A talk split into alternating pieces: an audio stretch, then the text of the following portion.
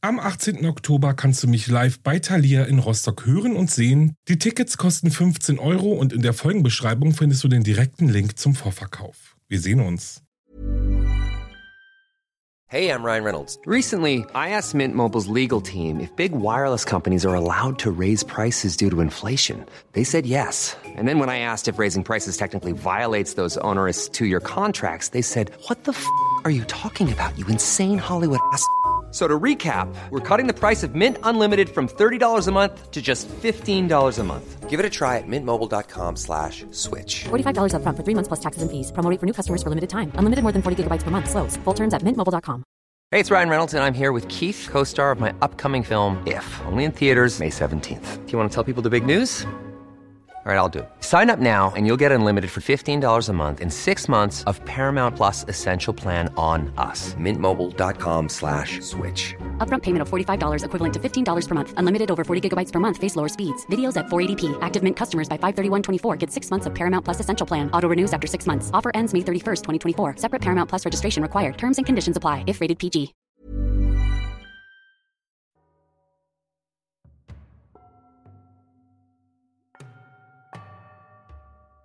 Hallo und herzlich willkommen bei Wahre Verbrechen. Das ist mein Podcast, ich bin Alex und ich freue mich, dass ihr eingeschaltet habt. No, no, no, no. Oh doch, keine neue Folge ohne loszuwerden, wie dankbar ich für euren tollen Support, fürs Zuhören, eure Nachrichten, eure sehr wichtigen Bewertungen, eure Spenden sogar. Ja, und und und bin wirklich vielen, vielen, vielen Dank dafür. Ach ja, das wird nie alt für mich. Aber gut, starten wir mal in Richtung des heutigen Falls. Es geht heute um einen brutalen Mord an einer Frau, die eigentlich nicht hätte sterben müssen. Es geht um einen Raub, der alles andere als lukrativ war. Und es geht um die Todesstrafe. Ja, wenn ihr dann soweit wärt, also von mir aus kann es losgehen.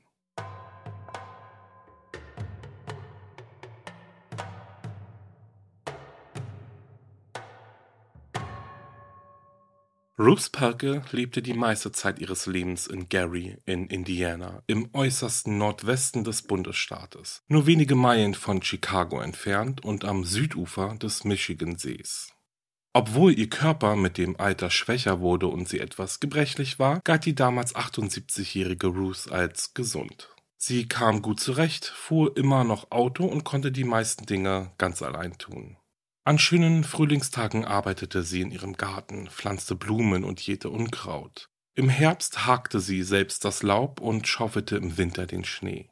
Sie ging fast täglich spazieren, egal zu welcher Jahreszeit, um sich fit zu halten, und sie lebte bescheiden von Sozialhilfe in einem kleinen Haus im Stadtteil Glen Park. Ruth schien eine glückliche Frau gewesen zu sein. Und viele, die sie kannten, sagten, dass es ihr größter Wunsch war, anderen, die weniger Glück hatten als sie selbst, auf jede erdenkliche Weise zu helfen. Sie opferte viel von ihrer Zeit, vor allem in ihren späten Jahren, indem sie bei verschiedenen kirchlichen Veranstaltungen wie Kuchenverkäufen und Auktionen half, Geld zu sammeln. Auch arbeitete sie freiwillig für verschiedene gemeinnützige Organisationen, die sich für Bedürftige und Obdachlose einsetzten. Vor allem aber half sie gerne Kindern in Schwierigkeiten. Ruth war eine tief religiöse Frau und verbrachte einen Großteil ihrer Zeit damit, den Kindern zu Hause und in ihrer Kirche die Bibel zu lehren. Doch alle guten Taten und Absichten, die Ruth im Sinn hatte, wurden durch einen Vorfall zunichte gemacht, der von Habgier und einem unglaublichen Gewaltexzess beherrscht wird.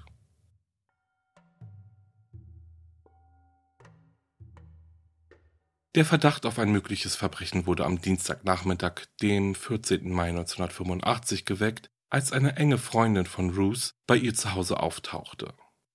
Auf ihr Klopfen hin gab es keine Antwort, und nachdem die Freundin sich draußen umgesehen hatte, stellte sie fest, dass Ruths Auto nicht auf dem gewohnten Parkplatz stand. Ihre Freundin nahm also an, sie sei vielleicht zum Einkaufen gefahren. Sie versuchte später Ruth anzurufen, die 78-Jährige nahm das Telefon aber nicht ab.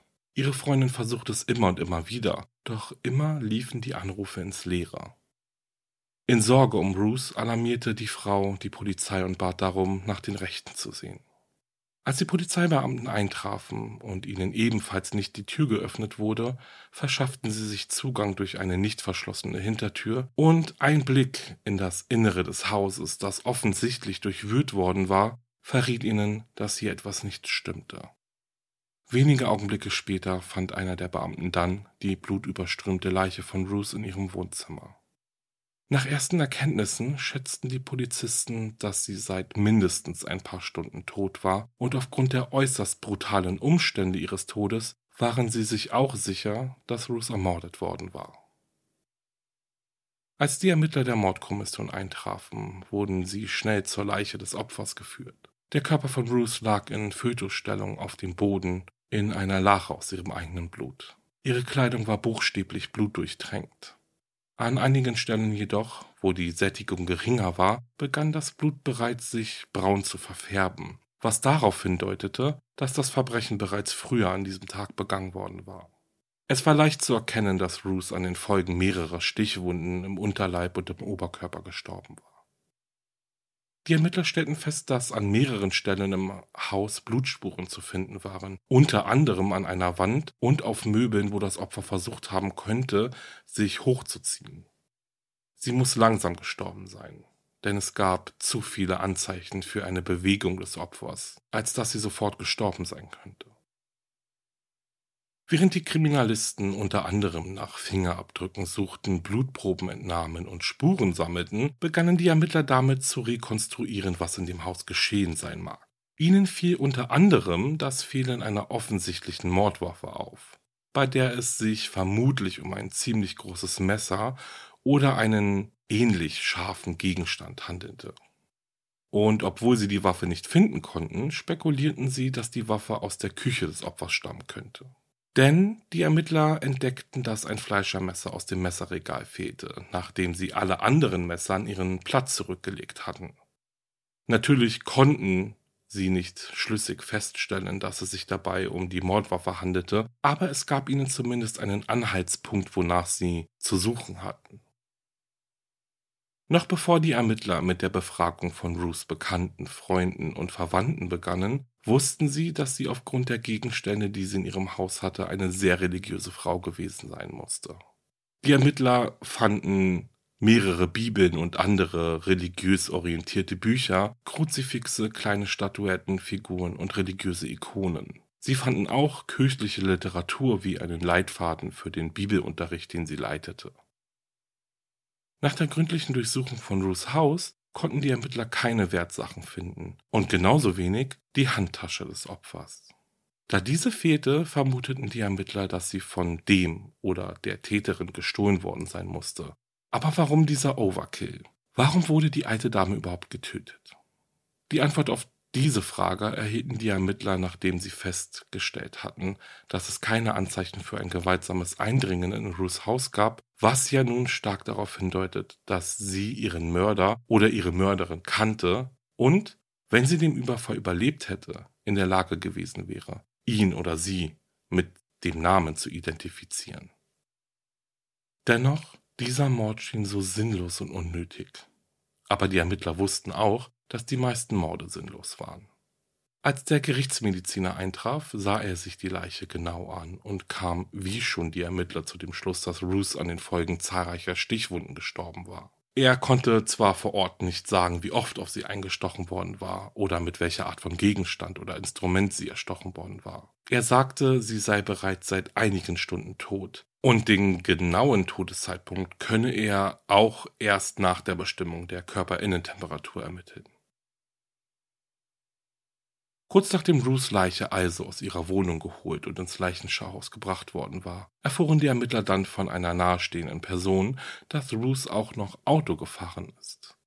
Das Fahrzeug schien aber verschwunden, denn es stand weder vor Ruths Garage noch sonst irgendwo in der Nachbarschaft geparkt. Die Person gab den Ermittlern eine Beschreibung ihres Fahrzeuges, kannte aber leider das Kennzeichen nicht. Dieses bekamen die Ermittler aber schnell heraus und sogleich wurde eine Fahndung in mehreren Bundesstaaten herausgegeben.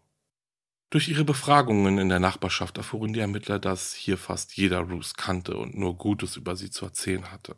Niemand konnte sich so wirklich erklären, warum gerade sie Opfer eines solchen brutalen Mordes geworden war. Es hieß zum Beispiel, sie war eine der nettesten Menschen, die man sich vorstellen konnte.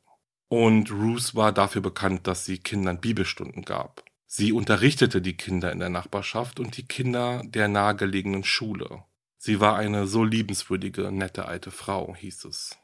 Einige der von der Polizei Befragten sagten, dass Ruths junge Mädchen oft über die Ernsthaftigkeit von vorehelichen Sex und ungewollten Schwangerschaften beriet und oft vor den Gefahren von Drogen- und Alkoholmissbrauch warnte.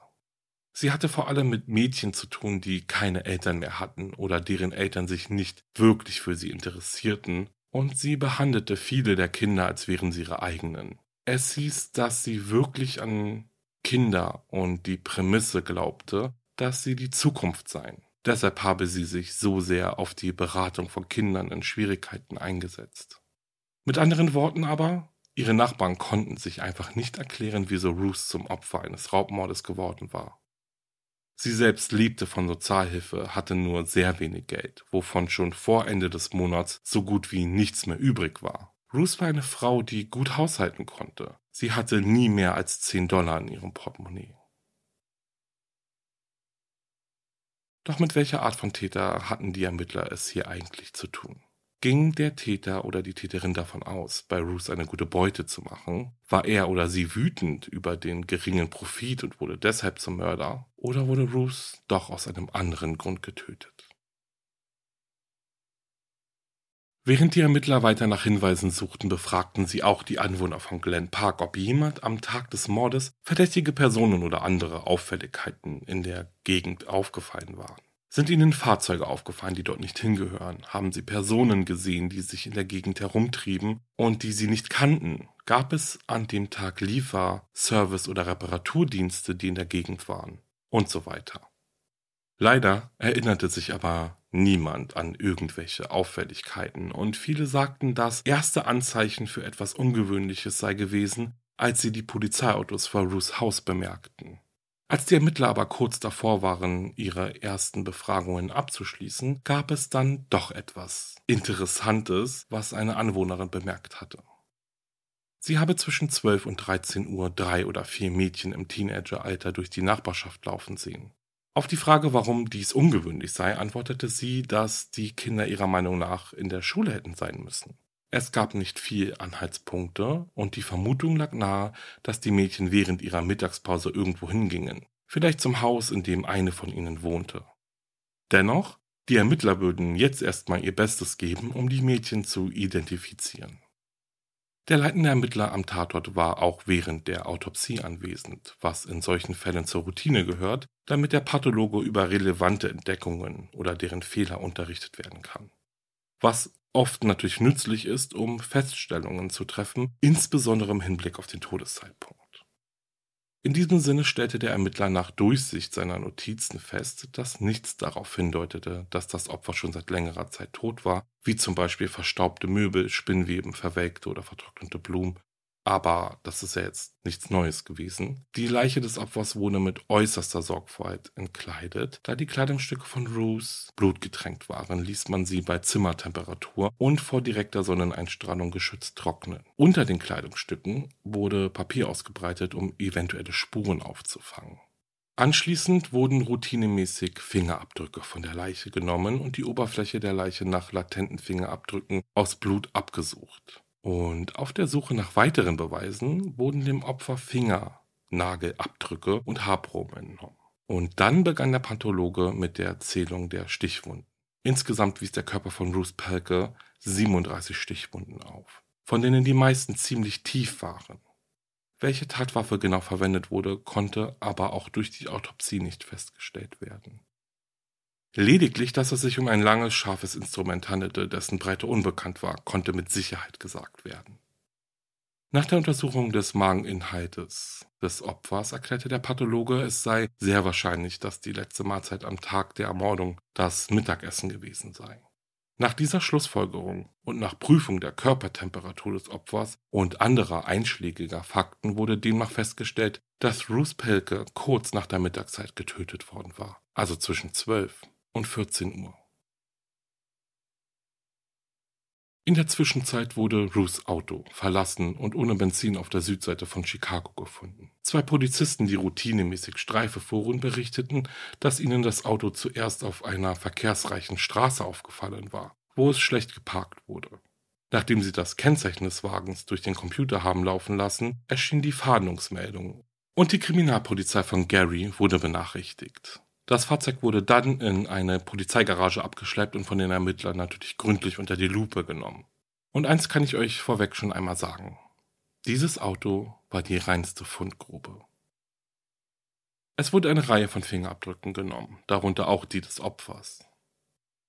Derweil meldeten die Kriminalisten am Tatort, dass sie eine Jacke im Haus gefunden haben, die sehr wahrscheinlich zu einem Mädchen namens Karen Coder gehörte. In einer der Taschen haben die Ermittler ein Rezept für die Antibabypille gefunden, wodurch sie natürlich auch auf den Namen der Besitzerin der Jacke gestoßen sind. Inwieweit dieser Fund der Aufklärung des Falls aber weiterhelfen würde, das war nicht klar. Schließlich gab Ruth in ihrem Haus jungen Mädchen Bibelunterricht, wie er schon gesagt. Das heißt, die Jacke hätte auch eines der Mädchen einfach im Haus vergessen haben können. Dennoch, einfach so vom Tisch fallen lassen wollten die Ermittler den Fund aber nicht, es dauerte nicht lange, bis sie alle relevanten Informationen rund um Karen Coder beisammen hatten, also ihr Wohnort, auf welche Schule sie ging und dass sie keinerlei Vorstrafen hatte. Doch trotz dessen hatten die Ermittler es gar nicht so leicht, Karen tatsächlich ausfindig zu machen. Karen Coder war zu diesem Zeitpunkt 16 Jahre alt. Nach dem vergeblichen Versuch, sie unter ihrer letzten bekannten Adresse ausfindig zu machen, suchten die Ermittler die Schule des Mädchens auf, die sich in der Nähe von Bruce Parkers Haus befand. In der Schule erfuhren die Ermittler die Namen mehrerer männlicher und weiblicher Freunde von Karen, welche sie aufsuchten und nach ihr befragten. Doch seltsamerweise hatte niemand das Mädchen gesehen oder irgendetwas von ihr gehört. Weitere Ermittlungen ergaben jedoch, dass Karen vor einigen Jahren von zu Hause weggelaufen war und seitdem auf der Straße wohnt und dass sie praktisch keine elterliche Aufsicht hatte. Zudem erfuhren die Ermittler, dass Karen im Alter von 14 Jahren ein Kind zur Welt gebracht hatte. Wo aber war die Teenagerin jetzt abgeblieben? Da sie zu diesem Zeitpunkt nichts anderes tun konnten, beobachteten die Ermittler die Wohnung von Karens Eltern in der Hoffnung, dass sie irgendwann dort auftauchen würde. Und, Überraschung, das tat sie dann auch tatsächlich irgendwann. Noch bevor sie das Wohnhaus, in dem ihre Eltern lebten, betreten konnte, wurde sie von den wartenden Ermittlern abgefangen und zu der Tatsache befragt, dass ihre Jacke in Ruth Packers Haus gefunden wurde. Karens Antwort war wohl nicht sehr überraschend. Nervös antwortete sie, dass sie die Jacke vermutlich nach einer Bibelstunde in dem Haus hat liegen lassen.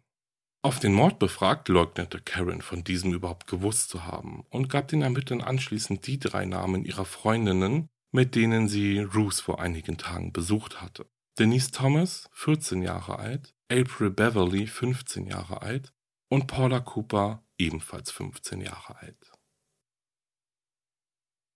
Auch wenn die Ermittler die Teenagerinnen nicht unbedingt mit dem Mord in Verbindung gebracht haben, waren sie aber dennoch diejenigen, die das Opfer zuletzt lebend gesehen haben könnten. Es war also unumgänglich, sich auch mit den anderen dreien zu unterhalten. Denise Thomas war zum Zeitpunkt von Ruths Ermordung schwanger und genauso wie Karen ist sie von zu Hause ausgerissen und lebte überwiegend auf der Straße. Paula Cooper, so erfuhren die Ermittler, war eine chronische Ausreißerin und Einbrecherin. Sie lebte bereits in mehreren Pflegefamilien und Jugendheimen, blieb dort aber nie lange. Als Kind wurde sie sexuell, physisch und psychisch missbraucht. Sie wurde mit einem Gürtel, Kabeln und anderen Gegenständen geschlagen und noch im Grundschulalter wurde sie Zeugin einer Vergewaltigung, bei der sie von dem Täter dazu gezwungen wurde, ihm bei der Tat zuzusehen. Boah, ey. Und das ist ganz kurz, ähm, boah, das ist echt krass, ne? Ganz ehrlich. Also schlimm. Ich bin echt sprachlos. Also sie wurde gezwungen, bei einer Vergewaltigung zuzusehen im Grundschulalter. Heftig. Aber ja, damit hört's leider dann auch nicht auf. Ein anderes Mal hat dieser Mann, der übrigens ein Verwandter von ihr war, vielleicht ihr Onkel oder so, also auf jeden Fall hatte er ein anderes Mal versucht, sie zu töten, indem er sie in ein Auto in einer geschlossenen Garage steckte, die Fenster ein Stück weit öffnete und den Motor laufen ließ. Und das ist so krank, oder? Wirklich schlimm. Über das dritte Mädchen, April Beverly, gab es nur wenig Informationen, außer dass sie ständig von zu Hause ausriss und Bibelstunden bei Ruth Pelke genommen hatte. Interessant zu April war aber, dass sie diejenige war, die die anderen Mädchen am Tag des Mordes während ihrer Unterrichtspause zu Ruths Haus geführt hatte.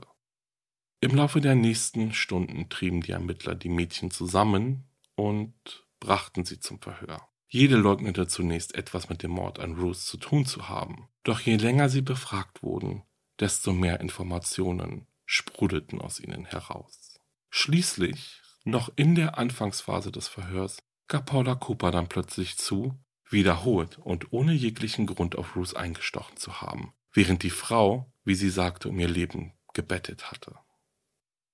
Danach durchwühlten sie und die anderen Mädchen das Haus nach Geld und anderen Wertgegenständen und stahlen ihr Auto. Zuvor hatten sie sich noch auf den Weg zu Ruths Haus eine Flasche Whisky geteilt. Nachdem sie mit dem Auto des Opfers, das von Paula Cooper gefahren wurde, losgefahren waren, hielten die Mädchen an und sammelten weitere Freunde ein, mit denen sie eine Spritztour machten, bis hinein in den Süden Chicagos. Dort ging ihnen dann der Sprit aus und sie ließen das Auto dann einfach dort schlecht geparkt stehen. Die Ermittler erfuhren auch, dass die Mädchen die Mordwaffe, ein Messer, in einer Mülltonne eines Restaurants entsorgt hatten. Als sich durch Paulas Aussage die Schlinge also immer weiter zuzog, war es Karen Coder, die zum Zeitpunkt des Mordes an Rose Pelke über ihren Anwalt ein überraschendes Angebot auf den Tisch legte. Sie würde ein umfassendes Geständnis ablegen. Und dieses Geständnis wurde im Gerichtssaal des Lake County in Crown Point, Indiana, abgelegt. Ohne einen Deal mit der Staatsanwaltschaft auszuhandeln, bekannte sich Karen des Mordes an Ruth Pelke für schuldig. Während ihrer Aussage erzählte sie dem Richter ruhig, wie sie Paula dabei half, Ruth zu töten, indem sie ihr ein Messer in die Hand drückte, während das Opfer um Gnade flehte. Bei der Befragung durch den Richter erzählte Karen, wie das Verbrechen begann, wie die Mädchen noch in der Schule Pläne schmiedeten, Ruth Pelke auszurauben, um an Geld zu kommen, dass sie dann in einer Spielhalle ausgeben wollten, um dann mit ein wenig Glück noch mehr Geld zu haben. Karen sagte, April Beverly habe sie und die anderen zu Ruth, ihrer ehemaligen Bibellehrerin, geführt und sie hätte sich unter einem Vorwand Zutritt zu ihrem Haus verschafft, indem sie der alten Dame erzählte, Sie wollen während ihrer Schulpause Bibelunterricht nehmen. Nachdem Paula Cooper also wiederholt mit dem Messer auf das Opfer eingestochen hatte, so Karen, hielt sie das in dem Opfer steckende Messer fest, sodass Ruth es nicht herausziehen konnte. Währenddessen durchsuchten die anderen das Haus. Karen sagte auch, sie habe das Messer bis zum Tod des Opfers festgehalten. Boah. April Beverly war nicht an der Messerstecherei beteiligt, heißt es. Ebenso wenig wie Denise Thomas. April diente als Wache und betrat das Haus erst, nachdem die Messerstecherei stattgefunden hatte. Sie war jedoch an der Durchsuchung des Hauses beteiligt. In dem Prozess gegen die vier Teenagerinnen stand neben einer lebenslangen Verurteilung im Gefängnis auch die Todesstrafe auf dem Plan. Aufgrund ihrer Heimtücke, ihrer Habgier und des besonders schweren und brutalen Mordes kamen zumindest Karen und Paula für diese in Frage. Der Vorsitzende Richter war bekanntermaßen aber ein entschiedener Gegner der Todesstrafe. Nun gab es aber trotz dessen keine Sicherheit dafür, dass er diese nicht trotzdem verhängen würde. Dennoch war es ein guter und wichtiger Schritt für Karen Coders Verteidigung, den Prozess direkt vor dem Richter zu bringen, anstatt vor eine Jury. Es war einer der schlimmsten Fälle, die man sich vorstellen kann, und es gab keine Chance, ihn zu gewinnen, hieß es später von Seiten der Verteidigung. Um dem Urteil der Todesstrafe zu umgehen, rief die Verteidigung einen Experten in den Zeugenstand, der dem Gericht klare Fakten präsentierte. So wies der Experte zum Beispiel darauf hin, dass zu diesem Zeitpunkt in den USA 282 junge Menschen für Verbrechen hingerichtet wurden, die sie als Minderjährige begangen hatten und nur neun von ihnen waren weiblich. Auch sagte er, dass seit 1912, als ein 17-jähriges Mädchen namens Virginia Christian für den Mord an einem 60-jährigen gehängt wurde, keine weibliche Minderjährige in den USA mehr hingerichtet wurde.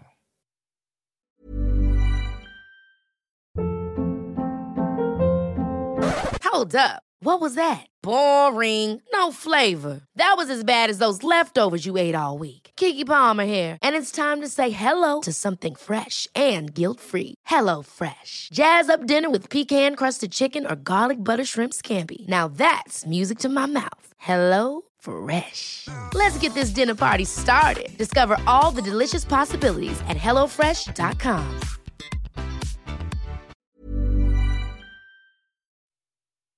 Dieser Prozess, von dem ich euch erzähle, der findet jetzt ja gerade im Jahr 1985 statt. Und jetzt hört euch das mal an. Zu diesem Zeitpunkt betrug das Mindestalter, um für die Todesstrafe in Indiana in Frage zu kommen. Zehn Jahre. Zehn.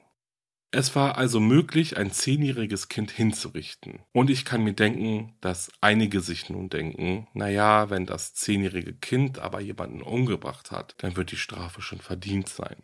Aber mal ganz ehrlich, meine Meinung, ein zehnjähriges Kind kann überhaupt gar nicht verstehen, was es tut. Also zumindest kann es die Tragweite einer so schweren Tat ja gar nicht verstehen. Oder liege ich jetzt völlig falsch, vollkommen falsch? Man muss sich doch aber auch mal überlegen, warum ein Kind solch eine schwere Tat überhaupt begeht oder begangen hat, um dann überhaupt auch noch für die Todesstrafe in Frage zu kommen, oder? Ja, das ist schwierig. Aber ich finde es viel zu jung, viel, viel zu jung. Also abgesehen davon, dass die Todesstrafe ja sowieso mal ein sehr schwieriges Thema ist, aber diese Altersgrenze ist schon erschreckend, finde ich. Die Verteidigung argumentierte, dass das Strafrechtssystem junge Kriminelle nicht aufgeben sollte. Wenn man einen Jugendlichen nicht rehabilitieren kann, wen kann man dann rehabilitieren? fragte er. Ein Gegenzeuge versuchte die Ansicht der Verteidigung zu widerlegen. Die Gesellschaft hat genau das getan, was sie nicht tun sollte und Jugendliche nahezu Straffreiheit gewährt. Der Gegenzeuge argumentierte und vertrat die Meinung, dass die Kriminalität erheblich zurückgehen würde, wenn jugendliche Straftäter mit der gleichen Strenge und Gleichheit bestraft werden würden wie erwachsene Straftäter. Sie wissen, dass sie Dinge tun können, mit denen sie als Erwachsene niemals durchkommen würden sagte er und fügte auch noch hinzu, dass die Mehrzahl der Verbrechen von Jugendlichen begangen wird. Der Vorsitzende Richter stellte fest, dass Karen Coder während des Mordes an Ruth Pelko unter der extremen Beeinflussung von Paula Cooper stand. Nichtsdestotrotz verurteilte er die damals 16-Jährige zu einer 60-jährigen Haftstrafe im Bezirksgefängnis. Die anderen drei Teenagerinnen wurden getrennt voneinander verhandelt. April Beverly bekannte sich im Rahmen einer Vergleichsvereinbarung, welche sie mit der Staatsanwaltschaft aushandelte, des schweren Raubes für schuldig und erhielt eine Haftstrafe in Höhe von 25 Jahren. Denise Thomas Prozess startete im November 85. Wie auch schon bei den anderen ging die Staatsanwaltschaft auch bei ihr so weit, die Todesstrafe für sie zu fordern, und aufgrund dessen, dass sie sich nicht auf einen Deal einließ, stand diese Forderung nun weiterhin im Raum. Im Laufe des Verfahrens stellte sich aber heraus, dass Denise nicht an der Messerstecherei beteiligt gewesen war. Die Verteidigung wusste natürlich, dass es für ihre Beteiligung an dem Mord keinerlei Beweise gab und stützte sich auf diese Tatsache. Denise Thomas Prozess wurde auch vor eine Jury gebracht und nach Ansicht der Verteidigung hatten sie eine gute Chance, Denise Thomas mit einem milden Urteil davonkommen zu lassen. Sie hofften, dass die Geschworenen ein 14-jähriges schwangeres Mädchen niemals für die Todesstrafe verurteilen würden. Am 8. November verurteilten die Geschworenen Denise Thomas dann wegen schweren Mordes zu einer Haftstrafe, weswegen sie im Jahr 1985 die jüngste Frau war, die jemals in Indiana wegen Mordes verurteilt wurde. Vor der Urteilsverkündung schrieb Denise einen Brief an den Richter, in dem sie Reue zeigte und um Vergebung bat und die Tat als dumm und dämlich bezeichnete. Im Dezember wurde sie zu 35 Jahren Gefängnis verurteilt. Da die Staatsanwälte eindeutig nachweisen konnten, dass Paula Cooper die treibende Kraft hinter dem Verbrechen war, und weil sie so hartnäckig die Todesstrafe gegen sie forderten, geriet Paula Coopers Fall in die Schlagzeilen und erregte weltweit Aufmerksamkeit. Sie trat in einem Interview in der CBS-Nachrichtensendung 60 Minutes auf und trat in einem ähnlichen Interview im westdeutschen Fernsehen auf. Infolgedessen erhielt sie über ihren Anwalt fast täglich Briefe von Menschen aus Europa und den USA, die ihr Mut zusprachen und in denen sich die Menschen gegen die Verhängung der Todesstrafe aussprachen. Außerdem erklärte ein Komponist öffentlich, dass er ein Lied für Paula Cooper komponiere und ein Schriftsteller hatte bereits mit der Arbeit an einem Buch über sie begonnen. Paula Cooper war aufgrund dessen, dass sie eine unschuldige Frau brutal getötet hatte, an eine seltsame Art von Berühmtheit gelangt, die sie nach Ansicht der Staatsanwälte und der örtlichen Bevölkerung natürlich nicht verdient hatte. Paula sorgte noch vor dem Prozessbeginn immer wieder für Schlagzeilen in den lokalen Zeitungen. So war sie beispielsweise dabei erwischt worden, wie sie in ihrer Zelle mit mehreren Gefängniswärtern Sex hatte, was einige als Versuch ansahen, schwanger zu werden, um der Todesstrafe zu entgehen. Am 21. April 1986 begann dann endlich der Prozess gegen Paula Cooper. Aufgrund der erdrückenden Beweislage plädierte sie auf Anraten ihres Anwaltes auf schuldig den Mord begangen zu haben, um einen langen Prozess zu vermeiden und vielleicht so der möglichen Todesstrafe zu entgehen. Bei der Anhörung zur Strafzumessung hörte der Richter die Aussagen der Staatsanwaltschaft und der Verteidigung. Laut Aussage der Staatsanwaltschaft griff Paula kurz nach ihrer Verhaftung mehrere Justizvollzugsbeamte in einer Jugendstrafanstalt an und musste in das Bezirksgefängnis umgelegt werden. Im Gefängnis, so sagte ein Justizvollzugsbeamter aus, prahlte sie damit, Ruth Packer getötet zu haben und sagte, sie würde es wieder tun, wenn sie könnte. Nach Aussage des Beamten sagte sie auch, dass sie auch die Großmutter des Beamten abstechen würde, wenn sie die Möglichkeit dazu hätte. Andere Wärter sagten, dass sie und Karen Coder ihre Zelle in Brand setzten und die Gefängniswärter mit den Worten Gebt mir den elektrischen Stuhl verspotteten. Die Menschen zeigen mehr Mitgefühl für die Täterinnen als für Frau Ruth Pelke, sagte der Staatsanwalt, als er für die Todesstrafe plädierte.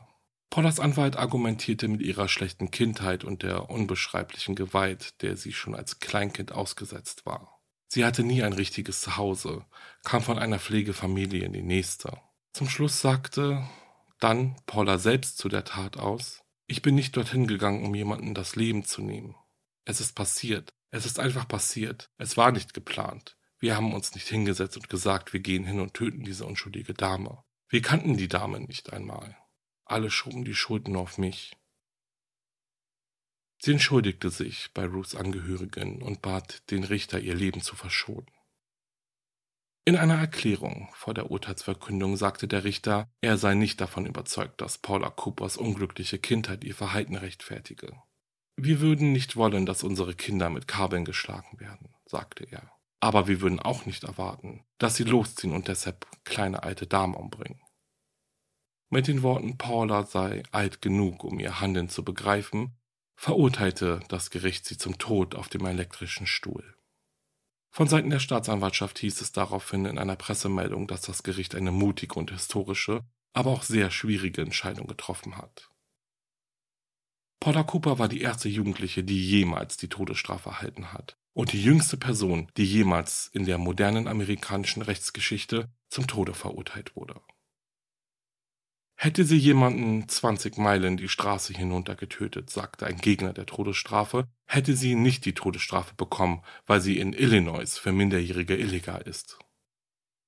Paula Coopers Anwalt sagte in einem Interview, dass die Hälfte aller Todesurteile aufgehoben wird, vor allem aus technischen Gründen, und zeigte sich zuversichtlich, dass eine Berufung zugelassen und die Hinrichtung durch den öffentlichen Druck verhindert werden würde. Irgendwann wird jemand sagen, dass wir dieses Mädchen nicht töten können, sagte er. Aufgrund der verhängten Todesstrafe kam es weltweit zu großen Protesten, welchen sich auch Papst Johannes Paul II. anschloss. Im Jahr 1987, also in dem Jahr nach Paulas Verurteilung, verabschiedete der Bundesstaat Indiana dann ein Gesetz, wonach das Mindestalter für die Todesstrafe von 10 auf 16 Jahre heraufgesetzt wurde. Im Jahr 1988 verbot der Supreme Court der USA generell die Ausführung der Todesstrafe bei Verurteilten unter 16 Jahren. Am 3. Juli 1989 wandelte das höchste Gericht von Indiana Paula Coopers Strafe in eine lebenslange Haft um. Hierbei erhielt sie auch die Unterstützung von Bill Pelke, dem Enkel von Ruth. Er hatte die Mörderinnen seiner Oma in den Gefängnissen besucht und ihnen vergeben. Anschließend machte er es sich zur Aufgabe, ihnen bei ihrer Rehabilitation zu helfen. Im Gefängnis holte Paula ihren Schulabschluss nach und war dafür bekannt, ihre Mithäftlingen gegenüber immer freundlich und hilfsbereit gewesen zu sein. Am 17. Juni 2013, 27 Jahre nach ihrer Verurteilung, wurde Paula aufgrund guter Führung aus dem Gefängnis entlassen. In Freiheit, ohne geregelten Tagesablauf und ohne das Gefühl gebraucht zu werden, verfiel sie in schwere Depressionen und erschoss sich selbst am 26. Mai 2015 im Alter von 45 Jahren.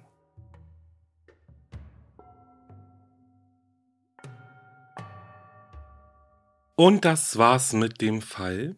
Und was bleibt einem erst einmal anderes zu sagen, als wie sinnlos dieses Verbrechen war. Und ich glaube, das kann man so sagen, weil es einfach so ist. Die Mädchen wollten keinen Mord begehen. Sie haben die Aktion, wenn man Paula Cooper glaubt, nie geplant. Was sie wollten, war Geld, um für einen kurzen Augenblick welches zu haben. Wieso dieser Raub letztendlich tödlich geendet ist, das wurde ja nie schlüssig beantwortet. Und oh Gott, also mit schlüssig meine ich nicht, dass ein Grund die Tat vielleicht hätte ja gerechtfertigt. Ich meine aber, es gab einfach keinen Grund. Ruth hat sich nicht wehren können, sie war machtlos gegen vier junge Teenagerinnen und trotzdem wurde sie brutal von ihnen ermordet, und zwar für eine Ausbeute von gerade einmal 10 US-Dollar. Und ganz ehrlich, ich glaube einfach, dass es ja kein anderes Wort gibt, um dieses Verbrechen zu beschreiben. Ich muss auch gerade an die Worte des Richters denken, der Paula Cooper ja entgegnete, dass sie alt genug sei, um ihre Tat und all das, was danach kam, zu verstehen. Und er hatte sich ja auch nicht darauf eingelassen, die Umstände, in denen sie groß geworden war oder in welchen sie zu diesem Zeitpunkt lebte, als Entschuldigung zu nehmen. Und ich denke, damit hat er auch recht gehabt also meine Meinung, sie hat ja an Ruth zum Beispiel keine Rache geübt. Und jetzt versteht auch das nicht falsch, aber hätte sie zum Beispiel diesen Verwandten getötet, der sie misshandelt hat, dann hätte ihre Vergangenheit sicher mehr Einfluss auf ihr Strafmaß gehabt. Und sicherlich hätte sie für solch einen Mord auch mehr Sympathien bekommen, oder?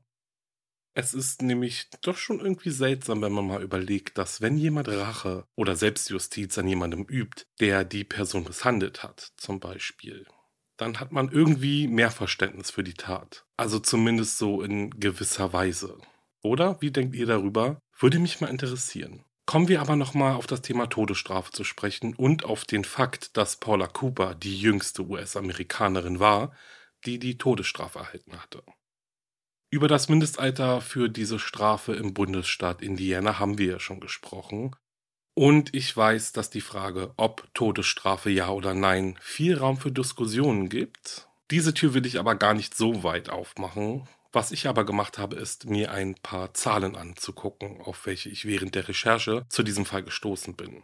Zum einen ist es sicher interessant zu hören, dass Stand Januar 2022 2474 Menschen in amerikanischen Gefängnissen sitzen, die zum Tode verurteilt wurden. Diese Zahl beinhaltet auch Menschen, die in mehr als einem Bundesstaat verurteilt wurden. Die letztmalig verhängte Todesstrafe wurde im Jahr 2022, also in diesem Jahr, in den Bundesstaaten Texas und Arizona vollstreckt. In Kansas sitzen aktuell neun Menschen im Gefängnis und warten auf die Vollstreckung ihrer Strafe, wobei Kansas noch niemals die Todesstrafe vollstreckt hat. Aber wichtig, diese Zahlen beziehen sich auf alle verhängten Todesstrafen seit 1976. Wenn es um die Todesstrafe geht, geht es ja auch immer um die Frage, was, wenn die verurteilte Person unschuldig ist. Und hierzu habe ich auch ein paar Informationen gefunden. Und bitte bedenkt, dass dieses Thema von mir wirklich nur oberflächlich behandelt wird. Zumindest ist erwiesen, dass bis 2007 in den USA insgesamt 15 Todeskandidaten aufgrund neuer Beweise freigesprochen wurden. Nach Einschätzung von Amnesty International wurden im Zeitraum von 1900 bis 1985 in den USA 350 Menschen zum Tode verurteilt, die unschuldig gewesen seien. Bei 39 von ihnen sei erst nach dem Tod die Unschuld festgestellt worden. Seit 1973 wurden in 29 Bundesstaaten insgesamt 186 Menschen wegen erwiesener Unschuld oder erheblicher Zweifel an ihrer Schuld aus dem Todestrakt entlassen. In vielen Fällen konnte dies nachträglich durch DNA-Analysen dann auch bewiesen werden. Und eine im Jahr 2014 in der Zeitschrift Proceedings of the National Academy of Science veröffentlichte Studie der Universität Michigan schätzt, dass über 4% der in den Vereinigten Staaten zum Tode verurteilten Menschen unschuldig seien. Hierzu ist aber anzumerken, dass die Autoren selbst ihr Ergebnis als vorsichtige Schätzung bezeichnen. Ich dachte vielleicht mal ein paar interessante Zahlen, interessante Fakten zu dem Thema oder eher gesagt zu der Frage, was ist denn, wenn jemand unschuldig ist? Na gut, ich lasse euch damit jetzt auch mal alleine zurück. Ich, ich, bin gespannt, wie ihr über diesen kleinen Input denkt. Schreibt mir also gerne oder nutzt das Thema als Anregung für die nächste Diskussion mit euren Freunden oder der Familie. Bevor ich mich jetzt aber verabschiede, verschnaufen wir alle noch einmal ganz kurz und versuchen nicht den Kopf zu schütteln. Ich würde nämlich sagen, hier kommt der Weird Crime der Folge. Doug und Lindsay aus Florida erzählten der Polizei, dass zwei Männer in ihre Wohnung eindrangen und verlangten, Javier zu sehen. Die beiden saßen mit Schusswunden auf dem Revier und bewiesen somit ihre Geschichte. Lindsay hatte eine Wunde und einen Knochenbruch im linken Unterarm. Und Doug hatte eine Ein- und Austrittswunde an der Rückseite und der Vorderseite seiner linken Wade. Als die Polizisten dann zur Wohnung der beiden fahren, werden sie aber skeptisch. Das Haus roch nach Bleichmittel, sie fanden getrocknetes Blut auf dem Boden und in der Garage fanden sie eine Socke voll mit Kugeln desselben Kalibers, mit denen das Paar angeschossen worden war. Wenn sich dieser Vorfall gerade erst ereignet hat und sie sofort die Polizei gerufen haben, sagte der Sheriff. Warum haben wir dann getrocknetes Blut gefunden? Und warum gibt es überall im Haus Bleichmittel? Und Lindsays Vater war auch keine große Hilfe. Als er die Beamten anrief, um sich über seine Tochter zu informieren, sagte er, er zahle die Miete für das Haus, nicht das Paar. Als die Beamten ihm dann erzählen, dass Lindsay und Doug aussagten, die Räuber hätten 7000 Dollar aus einem Safe gestohlen, antwortete ihr Vater, dass keiner der beiden überhaupt zwei Penny in der Tasche habe und seine Tochter wahrscheinlich noch nie in ihrem Leben 7000 Dollar gesehen hat. Sowohl Doug als auch Lindsay wurden wegen falsche Angaben gegenüber den Strafverfolgungsbehörden angeklagt und verurteilt und Duck erhielt außerdem eine Anklage wegen Manipulation und Zerstörung von Beweismitteln. Das betrügerische Paar verbringt nun viele Jahre hinter Gittern und das alles für einen der ältesten Tricks der Welt. Sie wollten ihre Versicherung betrügen. Ja, also man kann nicht sagen, sie hätten nicht alles versucht, oder? Okay, ich verabschiede mich jetzt von euch mit der riesengroßen Bitte, dass, wenn euch mein Podcast gefällt und nur dann, dann schreibt doch bitte eine liebe Bewertung. Bringt den Sterneherzen Daumenknopf zum Glühen und seid euch gewiss, damit unterstützt ihr mich und wahre Verbrechen wirklich sehr, sehr, sehr. Schaut auch auf meiner Instagram-Seite wahre-verbrechen-podcast vorbei. Folgt mir und schickt mir ein paar Herzen, das wäre großartig. Und dann könnt ihr auch mal in meine Merch-Shop stöbern. Und wenn ihr Lust habt, mal in meinen Podcast Paranormale Verbrechen reinhören. Alrighty, dann verabschiede ich mich jetzt. Ich freue mich auf die nächste Folge mit euch und bis dahin bleibt sicher. Ciao.